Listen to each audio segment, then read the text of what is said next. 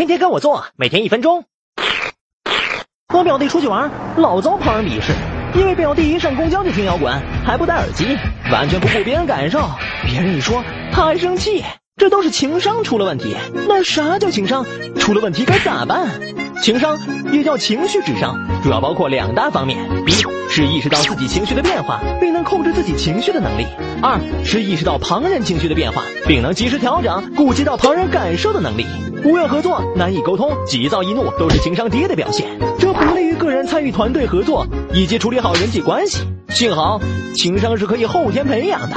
暂时放下自己的观点，多倾听别人的想法，通过换位思考的方式，让自己更多的了解别人的感受，可以减少自己对别人情绪的忽视。